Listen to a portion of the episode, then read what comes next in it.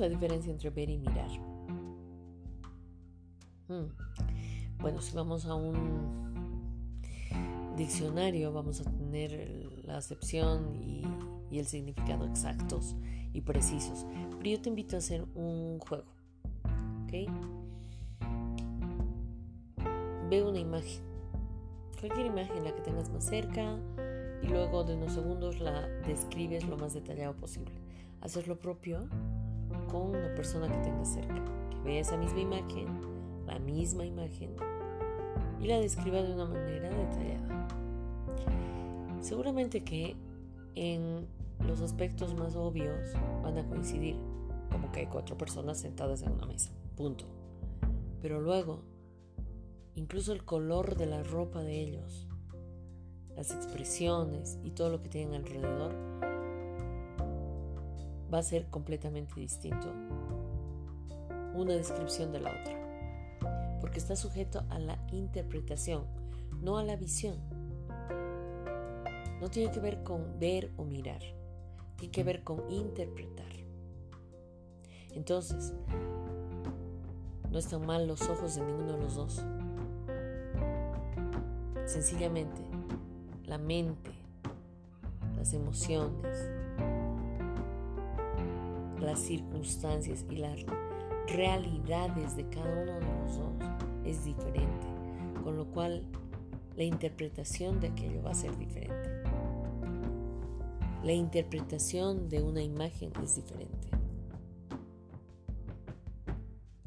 Cuando tú das una dirección, dices, bueno, vivo en una casa de dos pisos, grande, con color amarillo fuerte, una calle ancha, un árbol precioso, frondoso en la esquina, y ahí está el otro, dando vueltas y vueltas, y lo único que ves es un arbusto medio maltrecho, medio seco y una casa mostaza.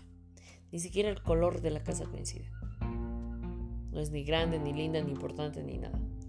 Entonces, tanto tú como diste la dirección, como el otro que la buscó, hablaban de cosas diferentes. Interpretaban una misma cosa de forma diferente. Y si esto lo, lo trasladas a la vida, bueno, ahí tienes. Las relaciones hacen unos problemas por cosas que están en la interpretación. Lo que para mí fue una ofensa, para el otro es un malentendido. Y si alguien nos invita a describir los hechos, yo describiré esa situación de una manera y el otro de otra. Y estamos hablando de una misma cosa. Entonces hay tantas visiones como personas. Porque cada persona en realidad lo que está haciendo es interpretar aquello, ese punto, esa vida, esa foto, esa circunstancia, ese sentimiento, esa relación. Cada uno lo que hace es interpretar. ¿De acuerdo a qué? Pues a su realidad, a su contexto, a sus miedos, a sus expectativas.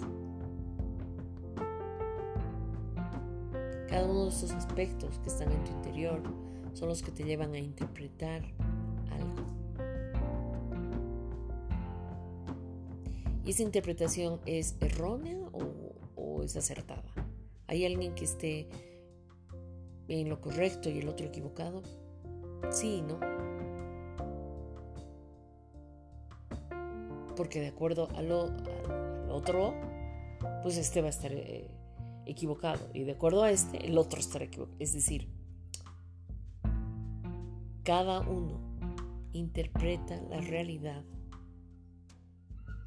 a su manera, con lo cual la realidad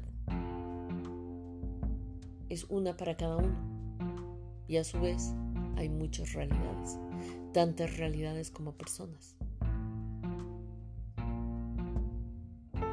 Habrá quien diga que la vida es maravillosa es el bien más preciado, es el tesoro más grande, es algo por lo cual tenemos que agradecer cada día,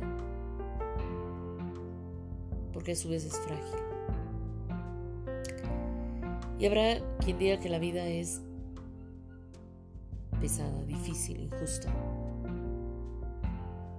que es un riesgo constante, porque es frágil.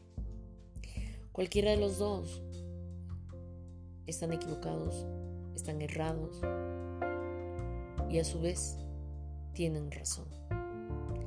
Entonces, es tan importante esperar que los demás vean, perciban, miren las cosas como yo las veo. Sin embargo, es importante saber que nadie ve exactamente lo mismo que yo. Es importante saber que nadie mira con mis ojos, sino con los suyos. Pero lo que es más importante aún, con su espíritu, con su alma, con sus emociones, con sus pensamientos, con, con su pasado, con sus expectativas, con sus experiencias.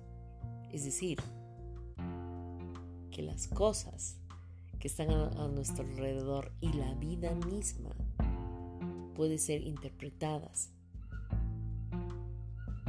de millones de maneras y todas serán válidas, todas y cada una.